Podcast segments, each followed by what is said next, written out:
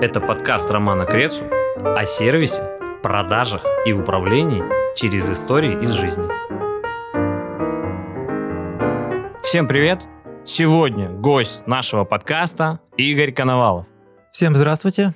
Да, меня зовут Игорь Коновалов. Для многих я Гарик. И я являюсь владельцем уникальной кальянной Liberty, профессиональным кальянным мастером последние 10 лет. И в данный момент я занимаюсь развитием своего креативного проекта по брендингу под названием Example. Так, пока ну, нет такой традиции у тебя, что к тебе приходят люди и дарят какие-то подарки на подкаст, но я думаю, что тебе нужно обязательно посмотреть еженедельник мастера, который я с собой принес, угу. которых осталось, к сожалению, всего три штуки, и в котором нет твоего задания. Когда я создавал года два назад, перед пандемией, для нас это был очень большой опыт и опыт девяти человек, которые использовали задание для того, чтобы наполнить его максимальным таким интересным контентом, чтобы кальянные мастера проходили и выходили из застойки, становились определенными деятелями кальянной индустрии. И что, вышли? Ну, ты знаешь, парочка, да. Круто, спасибо большое. Посмотришь задание, потом дашь какую-нибудь свою рецензию, это будет очень здорово. У нас обычно я сразу же начинаю задавать вопросы, потому что ты вот сказал, там, проект такой, проект такой, я сразу же начинаю спрашивать, почему он, как он, как давно, что в нем такого. Но ты сейчас попросил начать с истории, поэтому окей, давай начнем с истории. Про что будет твоя история? Я расскажу вам историю о кальянной. Не будем называть ее название. Я побывал там дня четыре назад и получил сервис. И вот этот сервис мы сегодня с вами обсудим. Погнали, начинаем. Что там такого случилось и что для тебя было нового? Если ты тысячу лет работаешь в индустрии, то ты уже тоже наверняка повидал. Причем и я у тебя повидал даже. И, в общем, ты взрослый дядя, и ты много видел. И вот мне интересно, что же там такого нового ты увидел? Расскажи, пожалуйста. Ну, так получается, что на протяжении всей жизни мы меняемся, идем к каким-то целям, растем. И наше мировоззрение, которое было раньше, оно чуть-чуть корректируется. Я расскажу сейчас вам конкретную историю о том, как я получил понебратское отношение в кальянной, хотя я шел для другого. То есть я шел в то место, в котором меня не знают, но в котором я много раз бываю. То есть они не знают моих деяний, все, что я творил в кальянной индустрии. И поэтому мне проще от этого, потому что я знаю, что человек сталкивается со мной впервые, он не знает, как со мной взаимодействовать, и что в итоге я получил. Начнем со входа. Давай. Все мы прекрасно знаем, особенно те, кто бывал на втором прокачаем, как здорово в кальянную звонить изначально и спрашивать, узнавать что-то для себя. Этот пункт мы пропустили в нашей истории. Мы зашли так. Я перебью. А ты был в кальянной, она большая, масштабная, сетевая? Что это? Не, без, без имени, но насколько она серьезная, так скажем? Ну ладно, я это хотел в конце, ну давай сейчас. Это кальянная достаточно известная от одного бренда из кальянной индустрии. И я бывал там много раз, и я знаю, какой там подход и какие там особенности.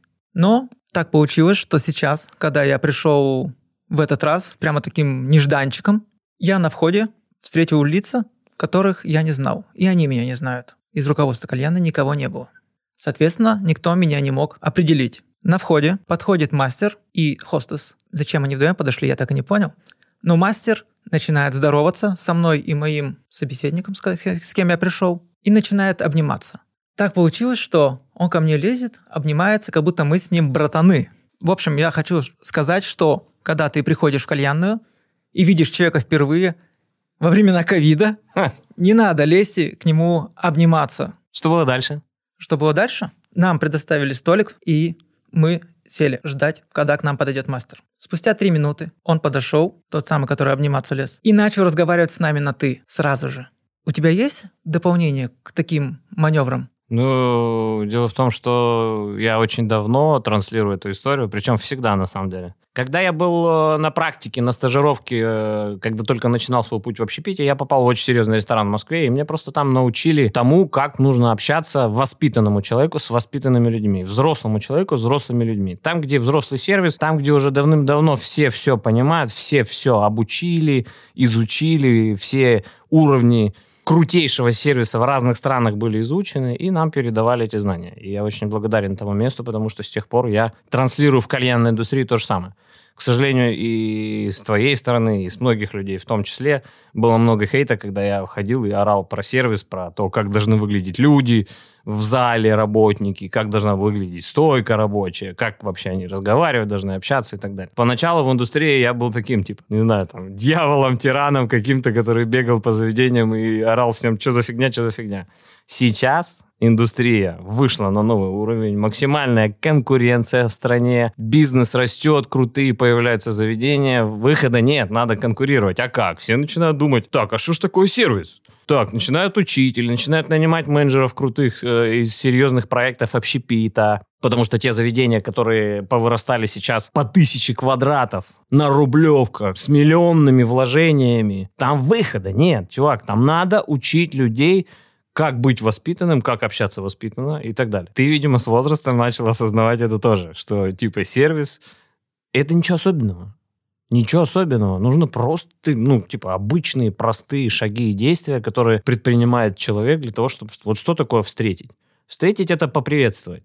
Если в твоей кальянной принято всегда обниматься, вопросов нет. Если ваша кальяна называется «обнимашки» и в концепции зашито «обниматься» на входе, окей, нет проблем.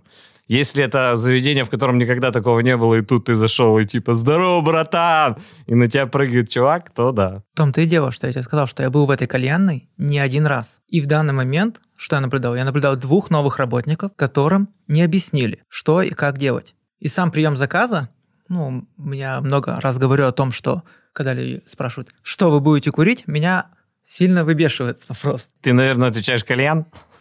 Нет, это я отвечал, так скажем, первый год. А потом я сейчас спрашиваю, а давайте вы мне расскажете. Даже если человек обратился ко мне на «ты», я все равно к нему в первый раз обращусь на «вы». Если он повторит на «ты» обращение, конечно же, я после этого тоже его затыкаю. И вот, когда он говорит, что вы будете курить, и мы ему объяснили, началась следующая стадия. Человек абсолютно не понимает, что у него есть за стойкой. Ты имеешь в виду ассортимент? Ассортимент, и мы назвали одно название, а человек провел ассоциацию с другим. И мы понимаем, как ты называешь, лаванда – это цветок. А тут было лаванда – это газированный напиток. Вот такая ассоциация.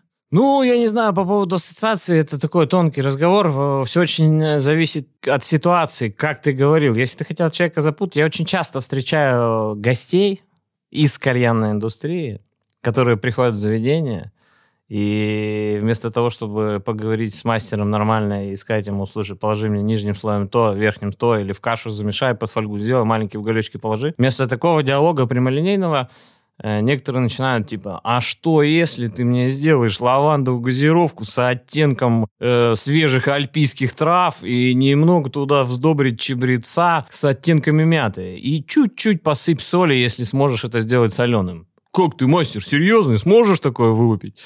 И тот бедный, у него гости серьезные перед столом, и он типа, ну, я же смогу, конечно, сейчас попробую, сейчас попробую, пойду.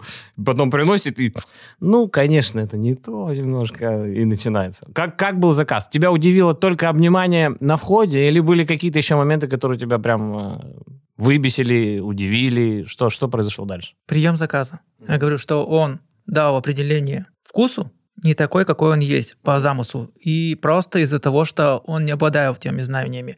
Но он старался показать себя, проявить таким экспертом в том, чем он себя не понимает. Потому что перед ним сидели два человека, которые в неаромке, неароматизированных табаках, понимают достаточно много. Все, он ушел, прошел процесс приготовления кальяна. Я видел издалека, как наш кальян был достаточно рано сделан и грелся под колпаком, да. Нам принесли его, он перегрет. Он просто перегрет. Ну, принес он без колпака, естественно. Я ему говорю, так зачем под колпаком грел его? Он говорит, я не грел. Mm. А я сидел напротив, смотрел. Mm-hmm. Я видел это все. Понимаешь? Ложь.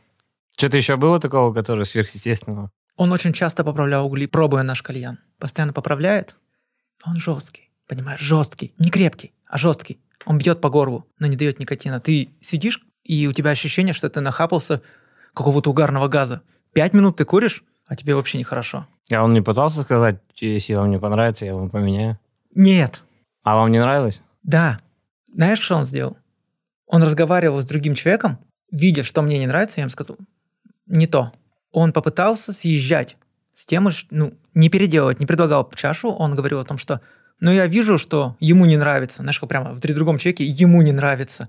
Да, боже мой, я так никогда вообще не могу сказать людям. Вот я просто сам обслуживаю. Я был э, в воскресенье, мы были в заведении, и на входе нас встретил не хостес, девочка, а два официанта. Видимо, хостес или пошла провожать, и официанты, ну, как бы принимают эстафету. И была такая ситуация, я тоже очень, мне не понравилось, я с женой даже обсудил. Два официанта, я говорю, здрасте, стол на Романа, и он говорит второму официанту, я, как, как ты сейчас, в метре от них стою, и он второму официанту говорит в полный голос, этих за одиннадцатый. И я думаю, так прикольно, этих. Потом что-то проходит буквально там 10 секунд, мы что-то раздеваемся. Они пойдут туда. То есть он говорит в, в сантиметре от меня и говорит, этих, они, какие-то такие выражения используют. И я прям, ну, типа, уже хотел нарычать на него, потому что, значит, этих меня что, нет, что ли? Ладно, если меня нету, там, ты разговариваешь со своим коллегой, этих, они, ну, так, так действительно правильно. Но когда рядом с тобой человек, гость, и там, типа, серьезное заведение. Все-все мы прошли, пока достала шли на второй этаж. Там 10 раз со мной поздоровались, все красивенькие, заведение шикарно выглядит. И вот такой человек. Этих они. Вот примерно так же у тебя, видимо, было. Ну, это было неприятно. В любом случае, чашка была не переделана. И вот я хотел как раз тебя спросить, как ты думаешь, сколько раз достаточно подходить к столу, поправлять угольки, менять угольки? Ну, вообще, сколько за сессию курения одной чаши должен подходить мастер? У моих мастеров в лаунже пар э, прописано следующее. Ты через 5 минут после подачи приходишь для того, чтобы уточнить, все ли получилось, или поменять с определенным скриптом. Важен скрипт. Они обязательно должны сказать, донести до человека с помощью скрипта, что если вдруг вам хоть что-то не нравится, я вам бесплатно поменяю, меня вообще никак это не напряжет. Вот это скрипт, который он должен сказать как угодно абсолютно как угодно, но он должен четко дать понять гостю. Ясно и сильно. Да, что меня не напряжет, я бесплатно поменяю, если вдруг тебе что-то не нравится. Это пятиминутный скрипт, через пять минут гость, э, мастер должен подойти и это сделать. Следующий подход кальяну для замены угля через 15 минут. И еще один через 15. Все, больше нет. И по необходимости, когда, конечно, зовет сам гость. Не зовет обычно. Не зовет. Ну, соответственно, ты так приучил гостей не звать. Нет, зачем? Каждый гость Курит по-разному. Конечно, но только э, ты выясняешь потребности. Но потребности тебе не покажут о том, как человек курит. Понятно, но ты выясняешь потребности, задавая вопрос, маленький жар или сильный. Если он не понимает, тогда ты сразу делаешь так. Для чего выяснение потребностей-то сделаны? Этап продаж выяснения потребностей для того, чтобы ты поговорил. Даже вопрос, где вы обычно курите, может дать понять, как человек курит. Хм, это я тоже такой вопрос задаю. Да, и он у меня прописан. Где вы обычно курите, фольга или коллаут, какая чашка, какая температура. Эти все вопросы обязан задать сотрудник при приеме заказа у каждого гостя. У каждого. Девочка, мальчик, неважно. Но здесь есть тонкость. Слушатели сейчас подумают сразу же о том, что, типа, вот я пришел в парк к Рецу, и мастера мне задают 300 вопросов. Зачем они мне нужны, что это такое? Нет.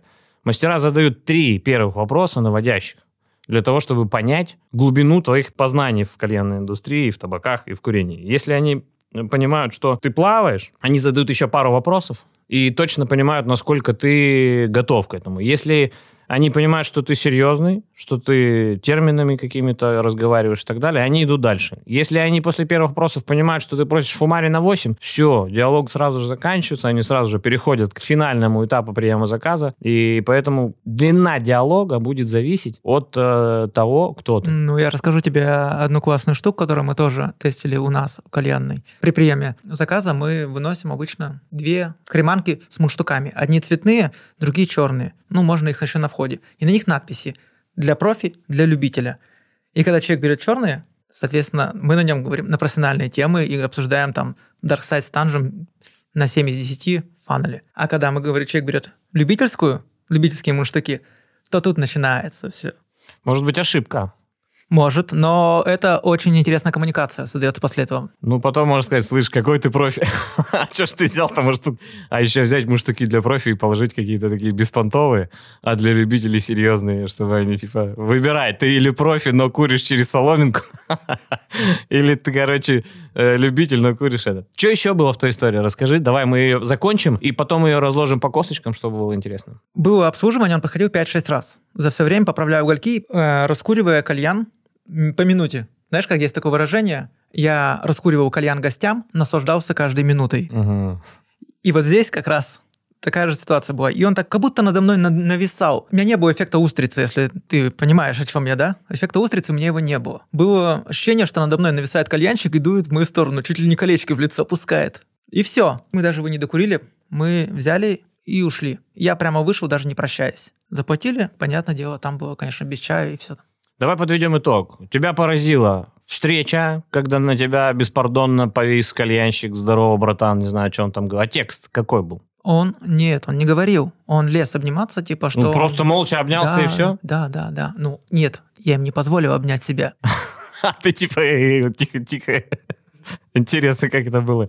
Я бы поприсутствовал. Окей. Э, приветствие странное, нестандартное, удивило. Дальше прием заказа, когда человек пытается сделать вид, что он все понимает, хотя, видимо, курил два раза или вообще не курил, или не понимает, о чем говорит. Я тоже, кстати, бешусь, когда сотрудник делает вид из себя, как будто он знает. Я, знаешь, как чаще всего сталкиваюсь с этим? Когда я э, спрашиваю, типа, а что есть по танжу? Я всегда задаю один и тот же вопрос. Вообще всегда, всем. И обычно же я вечером в заведении, где-то не, не утром, не днем, обычно вечером. И он типа, так говорят все. Сто процентов аудитории. Так много вкусов. Что я всем буду повторять, что ли? Я говорю, нет, просто скажи, что есть из танжа, там, какие вкусы есть, ягодные, какие цитрусовые. Ну, надо пойти посмотреть. Ну, ну, пойди посмотри. Он приходит обратно, типа, ну, есть такие, такие, такие. А Бойсенбери есть? Он просто пробежался глазами, но он не, не посмотрел нормально. Он говорит, надо пойти посмотреть. Я говорю, ну иди посмотри. И вот так вот мы с ним диалог ведем. Я его гоняю реально, потому что у меня основной ключевой вопрос всегда я задаю. Слушай, 9 вечера, ты до сих пор не знаешь, что у тебя из 14 вкусов танжа есть? Обычно там в заведениях 20-30 вкусов, это если хорошее заведение какое-то. А если... Сколько у тебя вкусов танжа? Сейчас ни одного. Обычно один-два. Я к чему это говорю? К тому, что много людей в, в заведениях держат определенное количество вкусов определенных брендов. И как бы как делается в общепите? В общепите есть такой документ, он называется стоп-лист. Он оформляется каждый день, и в нем написано, чего нет, или что заканчивается, и сколько порций осталось. И go-лист — это один документ, или два, или один, в зависимости от объема. Но обычно один, вторая половина этого листа — это go-лист, в котором написано, осталось две порции там пельменей, надо продать. Возможно, наоборот, 30 порций там стейков осталось, надо срочно продавать, через неделю э, срок годности закончится. В общем, это диалог, что есть, чего нету, чтобы люди могли контролировать это. И у меня есть такая практика ведения стоп-листа, потому что очень много вкусов, у меня там порядка 300 вкусов в заведении разных брендов, и здесь не уследишь. Здесь четко нужно просто изучать эти вкусы каждый день. Каждый день учить вкусы. Что есть, что нет, что есть, что нет и сколько есть. Понятно, что все равно перед столом будет ситуация, когда ему скажут там типа, давай папаю. Он придет, возьмет Blackburn, откроет папаю, а там нет папайи, потому что вчера она была, он вчера был на смене, потом он ушел, оставил вечерник, а вечерник там взял и эту папаю съел. Понятно, что, ну, типа, ситуации бывают разные, и бывают, когда кто-то что-то не уследил. Вопрос в том, не уследил или ты не знаешь и начинаешь перед столом крутить из себя великого мастера и пытаться словоблудством заниматься, запутать меня, чтобы я выбрал оранж-соду, который точно есть, и все. Сорян, не получится.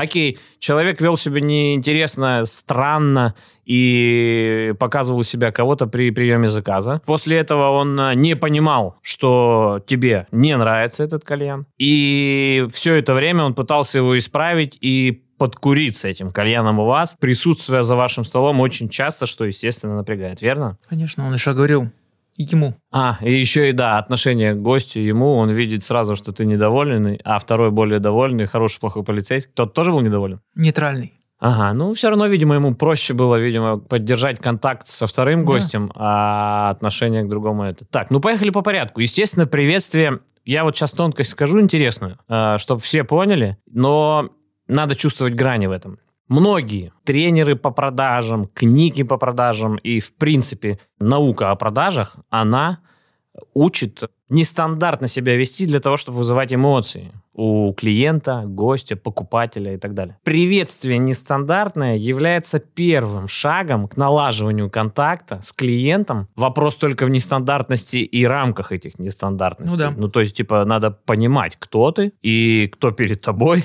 Ну, просто это странно. Ты приходишь, тебя не знают, и чувак к тебе лезет обниматься. Это странно. Это та грань, которую он перешел. Это мое мнение. Что ты можешь добавить по этому поводу? Я хочу сказать, что про звонок, да, в заведение. То есть было бы интересно, там сразу бы понятно было, как с тобой общаются и все. Потому что мы тоже можем ответить, там, чебуречная Либерти. Ну, я могу попозже чуть о заведении рассказать, если время останется.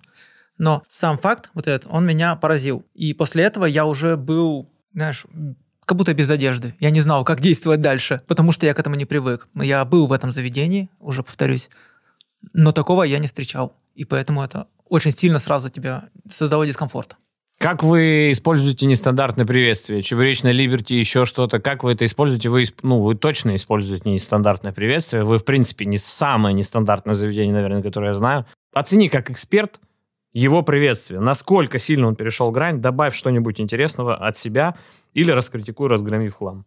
В данный момент мы сейчас уже научились тактичности. Мы понимаем, что нельзя каждому там с порога кричать «ты», привет и все такое. Мы здороваемся, и при этом сразу задаем вопрос такой, а вы с Питера? Понимаешь, а у людей очень здорово получается реагировать на это. А что? Там спрашивают. Он говорит, к нам просто питерские не ходят, и ты начинаешь русло переводить такие, а мы вот с Питера, а мы о вас не знали. Ну и когда иногородние, то ты спрашиваешь, из какого города? И тут еще гораздо интереснее начинается строиться диалог на фоне того, что в этом городе я был во многих городах, просто я могу рассказывать. Но когда ты спрашиваешь, откуда они, ты показываешь свой интерес.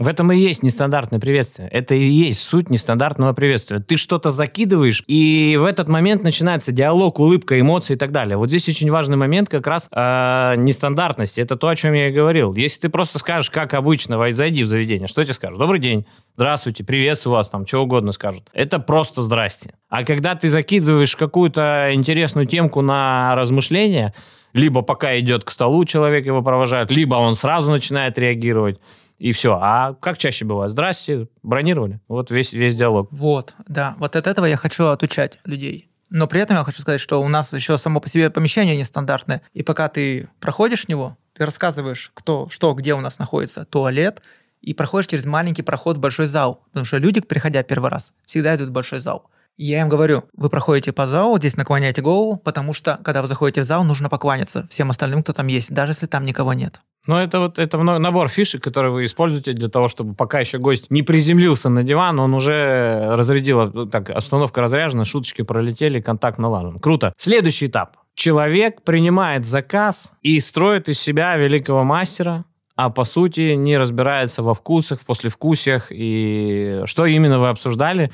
И как ты считаешь, как он должен был себя вести? Мы обсуждали неароматизированный табак. Со мной был эксперт по неаромке Иван, который сейчас является меня управляющим в Либерти. И мы прекрасно понимаем, какие есть неароматизированные табаки, и понимаем, какие дают нам послевкусие они. Я не хочу просто сейчас подставить это заведение, называя те марки табаков, которые они используют в основе своей. Но мы получили ответ, который нас не устроил. И я могу рассказать, как у нас это происходит мы всегда людям предлагаем попробовать неоромку, потому что все знают Танж, все знают Дейли Хуку и все остальное Darkside. Они к этому привыкли. Потому что я даже шучу. Где в Питере можно покурить Darkside с мастхэвом? Либерти видишь? Да. Кроме нее везде. И вот тут мы стараемся продвинуть те продукты, от которых мы сами без ума. Понимаешь? От которых мы восхищаемся. И мы раскра- раскладываем неоромку по тем оттенкам, которые будут ощущаться в основном миксе. А у гостя получается ожидание. Получается ожидание такое, ну, может быть, не сказать, что завышенное, но он уже ждет того, что сейчас будет что-то. И когда он делает первую тягу, глаза его показывают. Все, после этого наше шоу начинается. Окей, что было дальше? Э, человек не понял или не захотел понять, что вы недовольны. Вам не нравится кальян. Как, как ты это показывал? Он мог это понять? Может, он тупенький? Может, он Я не... сказал, он бьет по горлу. Он жесткий, он не крепкий.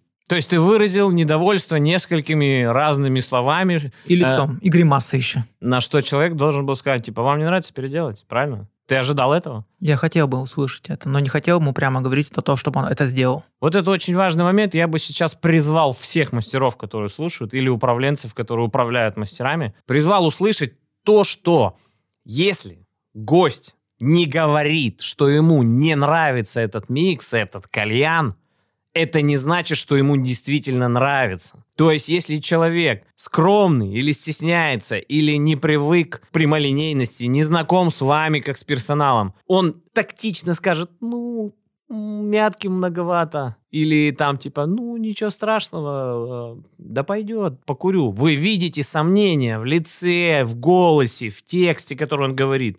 Спросите его, что вам мешает спросить, что не нравится. Важно, чтобы у вас лицо было таким, чтобы не, а что, что там не нравится, что, что вообще, ничего не получилось-то. Это другой разговор. Или вы типа, мне очень важно понять, что не так, чтобы я переделал следующий колен, сделал очень вкусным я готов с удовольствием поменять, мне не будет это никак ничего стоить, это не будет проблемы для меня. Принципе, просто спросите, что не так, если вот по-человечески говорите, спросите, что не так, и предложите переделать. И посмотрите на реакцию человека. Если он скажет, да не, не, нормально, что, ну чуть-чуть мятки больше, нормально, она сейчас пройдет все равно. Когда тебе человек отвечает так, ты понимаешь, что он действительно покурит и ничего страшного. Просто он как бы обратную связь тебе дал. А второй момент, когда он говорит, ну, если вам не сложно, переделайте, пожалуйста, я был бы очень благодарен. Вот это другой вопрос не всегда вам в лоб скажут «кальян говно». Вообще никогда не скажут. Они сделают вывод, что вы не понимаете его, намекнут, вы не понимаете, ну, буду курить этот. А потом, когда его кто-то спросит, что там, как там, он скажет, ну, так себе. Вот он это чаще всего скажет. Это максимальный мой призыв. Я сейчас борюсь, и не сейчас, вообще всегда борюсь со своими мастерами, потому что люди обязаны, которые работают в зале, обязаны понимать гостя, слушать гостя, слышать, видеть, прощупывать, сканировать, выбирайте, какие хотите слова, вы должны четко понимать, кто перед вами, что с ним не так, что ему не нравится, доволен, недоволен. Если вдруг вы видите какие-то сомнения, спросите, тактично, грамотно, профессионально спросите, уточните, подведите гостя к тому, что можно переделать, не переживайте. Вот этот человек так не сделал. Это ошибка с профессиональной стороны. А скажи мне, со стороны заведения, у тебя, если я приду, у тебя будет плохой кальян, и я это скажу, и мне поменяют. Кальянщик заплатит за этот кальян? Кальянщик не заплатит за этот кальян. Это бесплатно для него, переделка кальянов бесплатно, просто списали на переделку. Конечно. Ты что, это да, самая главная, основная цель мастера любого – это довольный гость. Если необходимо для этого, чтобы заведение чуть потратило, чтобы довольных гостей стало больше, естественно, мы не будем вешать на мастера это. Ты удивишься, но нет, но нет. У меня куча обратной связи есть. После всяких прокачаем, лекций, видео, школы и всего остального, ко мне поступает огромное количество обратной связи от мастеров, от управляющих того угодно, и там есть очень много интересной информации. Люди боятся переделывать, люди не хотят переделывать, потому что они не хотят за это платить. Вот и все. Тогда этим заведением смысл существовать. Но э, есть управленцы у руля этого заведения, они как бы считают, что это правильно. Вот и все. Иногда персонал можно понять. Потому что, э, ну, типа, я не пойму никогда, когда человек не может переделать кальян. Я его не пойму. Я имею в виду, можно понять его мотивы, почему он так пытается сделать. Мне переделывали в этом заведении чашку, просто потому что она была чуть выше по крепости, чем заявляли мы. Ну, то есть в этом заведении это работает, это, это нормально? Естественно. Ну, окей, значит, это личное действие э, кальянщика. Что дальше? Дальше он приходил, пытался исправить этот кальян, и по пути курил и лалакал с вами, да? Пытался навязать себя контакт, или он просто стоял курил? Как это было? Он достаточно продолжительное время держал шланг у себя во рту. И не говорил ничего, просто подходил, типа проверяя уголь и курю. Ну, вопросы были связаны только с кальяном, не на какие-то другие темы. И он расставлял уголь постоянно по-разному. И так как у него был постоянно занят рот нашим кальяном, соответственно, он немного разговаривал. Только так. Ну, я понял. Ну, в общем, это э, с моей стороны, как я считаю, это просто э, сотрудник, который постоянно пытается быть на острие профессионализма, так скажем. То есть он типа вам пытался показать, насколько он крутой чувак, что он за вами следит, как он контролирует кальян, или он просто понимал, что он говно и пытался его спасти?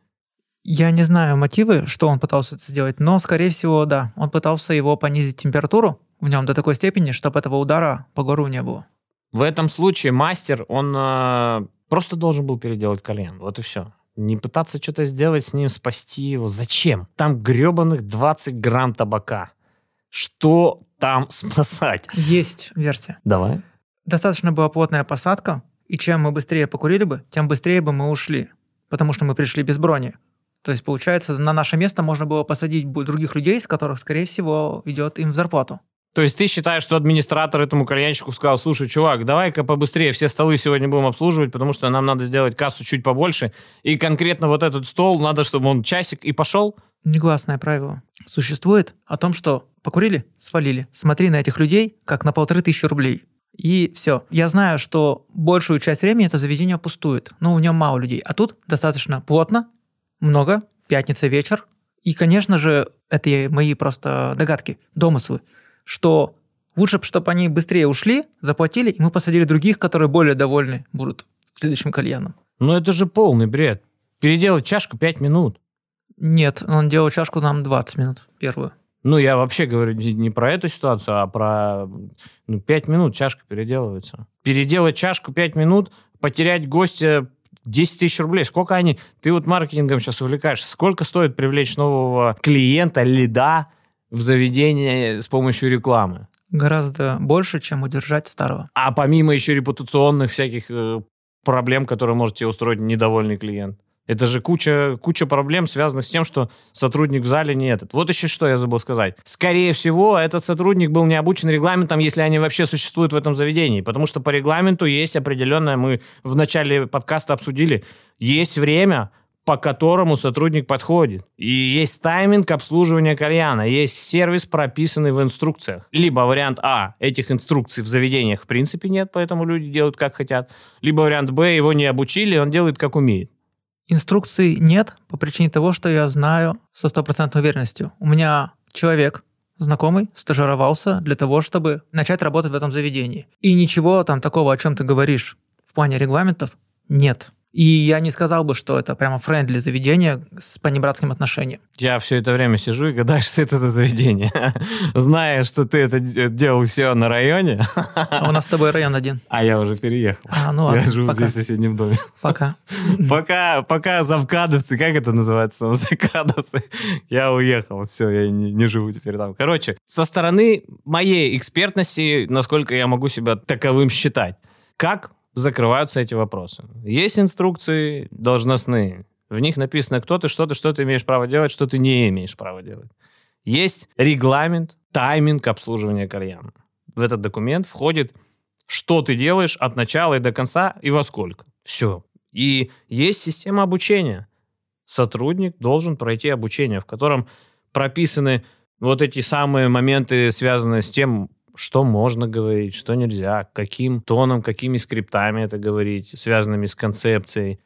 Можно ли обниматься или нельзя, как можно выглядеть, как нужно выглядеть. И, ну, в общем, все, что зашито в концепции, реализовывается в документы, который должен пройти сначала ознакомительное время, у нас это там 5 дней, у меня 5 дней, это ознакомительное время, в которое сотрудник приходит, он ничего не получает, никакую зарплату. Он приходит, знакомится с заведением, заведение знакомится с ним. Все, мы, так скажем, знакомимся. Синхронизируйтесь. Да, и если мы синхронизировались, значит, мы берем этого человека на стажировку, и у него месяц стажировки. Он выходит в слабые смены вторым вечером для того, чтобы вдруг каким-то образом, не знаю, такого не бывает, но вдруг каким-то чудесным образом ко мне просочился сотрудник, который все-таки может подойти 15 раз к столу, то чтобы это увидели наставники, которые держат его на смене под лупой вот такой здоровый, и как только это все становится понятно, мы выпускаем его в самостоятельные смены, и он начинает работать. Вот сейчас я скажу как раз о Liberty, о том, что за последние полгода мы взяли двух новых работников. Ну, у нас очень долго работают люди, обычно по 2, 3, 7 лет безвылазно, из подвала из этого. И новых работников мы прогоняли через себя, работая, пока они не начнут не то что чашки делать хорошо там и гостям отдавать, а взаимодействовать с гостем. Мы берем маленькую девушку сейчас, ну не маленькую, 18-летнюю, но когда она пришла, мы думали, что ей гораздо больше лет. И в данный момент она показывает, ну, чудеса энергии, понимаешь? Я просто вспоминаю себя 18 лет, и все, сколько энергии было. И когда мы только запускались, это вот столько же было. И мы решили провести эксперимент. Но она прямо не ловит немножко тон гостей, ну, вот темп гостей, чтобы они, они вот размеренно общаются. А она звонко, бодро и все остальное. Я говорю, так, давай мы будем синхронизироваться с гостями, и ты будешь проявлять себя. И через неделю-две это дало свои результаты, и теперь она действительно дает как мастер то, что мы не можем всеми остальными ребятами сделать. Слушай, э, я так считаю, что мы на самом деле довольно плотно разжевали эту историю с, э, со всеми разными сторонами этого процесса. Поэтому я думаю, что привет этому кальянному мастеру большой. Надеюсь, он не икает сейчас.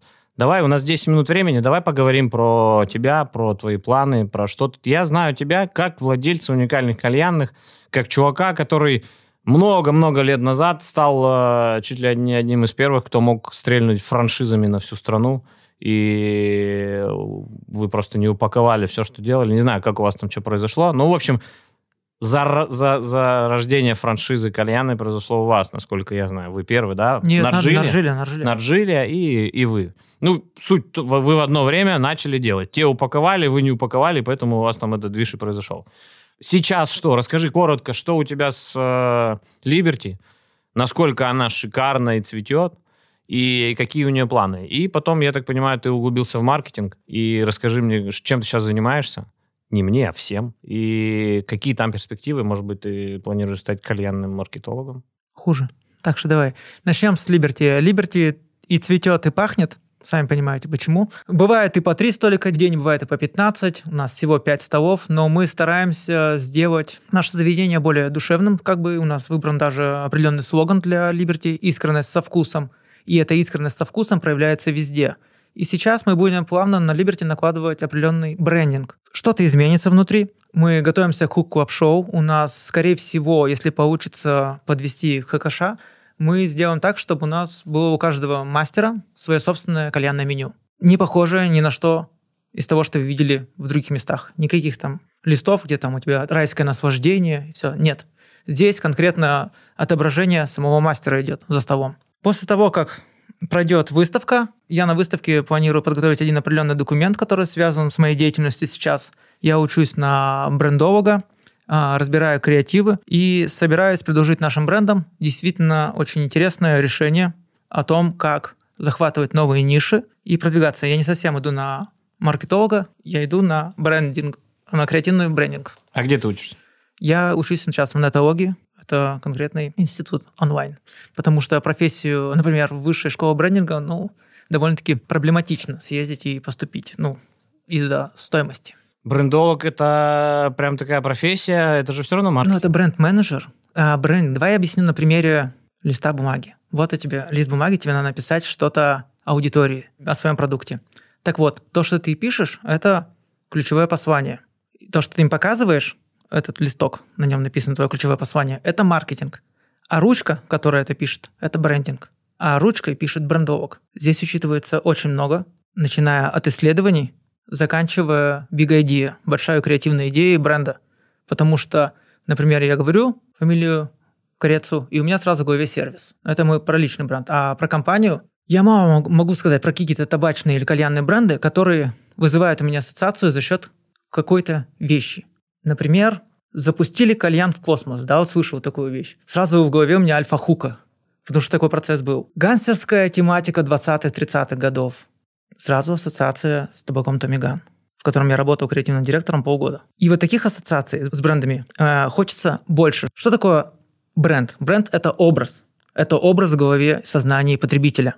Так вот, когда компании будут бороться не среди крепостью или листами или аромками, а будут бороться между собой в конкуренции именно концепциями, то они не будут биться в этой кальянной индустрии, они будут биться за сознание большого количества людей, которые даже, возможно, не прикоснулись, ни разу не касались кальяна, но им нравится концепция, то, что транслирует бренд, и они становятся потребителями этого бренда. Я очень знаком с э, тем, что ты говоришь. Я приоткрою завесу тайны. Через месяц появится мой новый бренд. И последние полгода мы занимаемся созданием бренда. Есть сторонняя организация, ты знаешь этих людей. Внутри кальянной индустрии эти люди развиваются. Это, скорее всего, можно назвать их?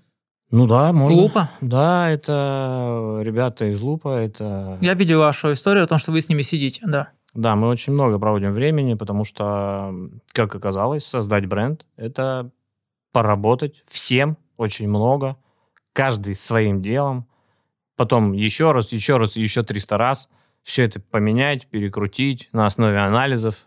Первое время мы просто долго обсуждали, кто, какие они, для чего им это, сколько их. И, ну, в общем, всю целевую аудиторию, всю конкуренцию, все продукты конкурентов, в каком Анализ. поле они находятся, как это все обойти и выйти в... Ну, типа, есть ниша, аксессуары. В этой нише есть определенные бренды, которые производят чаши. Эти бренды находятся в определенных местах на карте, как она там Да, да, называется, да. я не помню вот это вот. И, короче говоря, нужно найти место среди них в рынке, свободное, по психотипу, по всяким там вещам. В общем, мы это все сделали, и через месяцочек появится новый бренд. Э, Не буду рассказывать, какой. Потом все это в рамках прогрева и всего остального. Все все узнают, все все Я сейчас Филиппу позвоню. а скажи мне, ты а, выучился или ты на каком-то этапе? Я этого? на, на этапе уже, я, скажем, практикуюсь постоянно, и я смотрю очень большое количество креативов, которые делают крупные бренды, которые заслужили там доверие. И я не просто их смотрю, я беру и разбираю ролик и смотрю, как это в кальянной индустрии может быть, такой, подвергаю рерайту, то есть нарабатываю себе практические э, наброски, делаю для того, чтобы потом за счет а, мозговых штурмов для брендов придумывать очень интересные истории, которые они реализуют и будут впечатлять людей. Как тебе видео приглашение на Хук Шоу? Я бы изменил сценарий. Все или еще что-то? Нет, скорее всего, только сценарий. Пока вот я посмотрел, написал, конечно, свое мнение, но сценарий действительно хочется более глубокий, потому что я тебе сказал, что нужно для хорошего сценария. Инициируешь событие, нужна главная цель у героя, нужен кризис и нужно изменение осознанного желания. А там было показано все очень достаточно просто. То, что мы увидели тысячу раз. Короче, ты скоро станешь брендовым в кальянной индустрии. Наконец у нас появится человек, который может упаковывать бренды в бренды на самом деле и переупаковывать те бренды, которые назвались глиной и работают до сих пор 10 лет как глина. И, в общем, э, просто на самом деле у меня потребность. Ну, у меня потребность нормально упаковать бренд глина. Я сейчас этим занимаюсь, мы прописываем маркетинговую стратегию. Ну, в общем, там все, все с самого начала, по, ну, не сначала, но просто, так скажем, бренду, который существует на рынке 10 лет, пора, так скажем, почистить Пройти. зубы.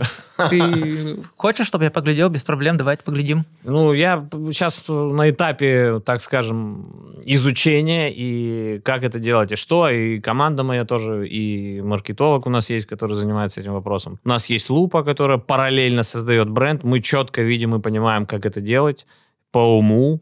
И я сам погрузился немного, поузнавая, что такое Big Idea, что такое Tone of Voice, что такое, эм, как это называется? Платформа бренда. Это понятно. Я УТП, виду- э, рациональное предложение. Не-не-не. Инсайт. А, потребительский инсайт. Инсайт. Э, Тоже очень важная вещь, которая Конечно. э, мало кто обращает Нас- на это внимание, а по факту это мысль, которую ты толкаешь, точнее, ты говоришь, оформляешь все, транслируешь информацию, а у него в голове должна появиться мысль. Правильная мысль. Правильная мысль. Здесь очень важный момент. Как там был пример такой про кетчуп Хайнс? Там был пример типа, Потому что наши продукты постоянно на- самые натуральные. да, из свежих Да. помидоров. И Типа, везде нарезанный кетчуп и все остальное. Да, ну то есть они дают тебе посыл, а у тебя в голове формируется Это, та это, самая это, мысль, это есть idea. М, И суть, суть бренда, суть бренда. Инсайт. А потребительский инсайт это совсем другая вещь Что немножко. Потребительский инсайт это самого потребность, то есть человеку нужно ли вообще это? То есть что ему действительно нужно? То есть ты делаешь продукт, выпускаешь, а может он нахрен не нужен никому.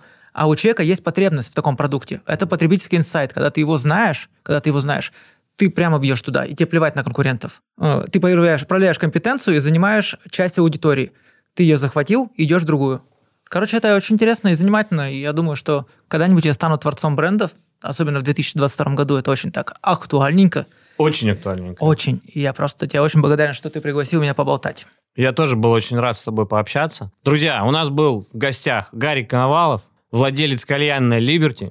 И будущий творец брендов. Да, это очень круто. Все, спасибо большое, всем пока. Пока.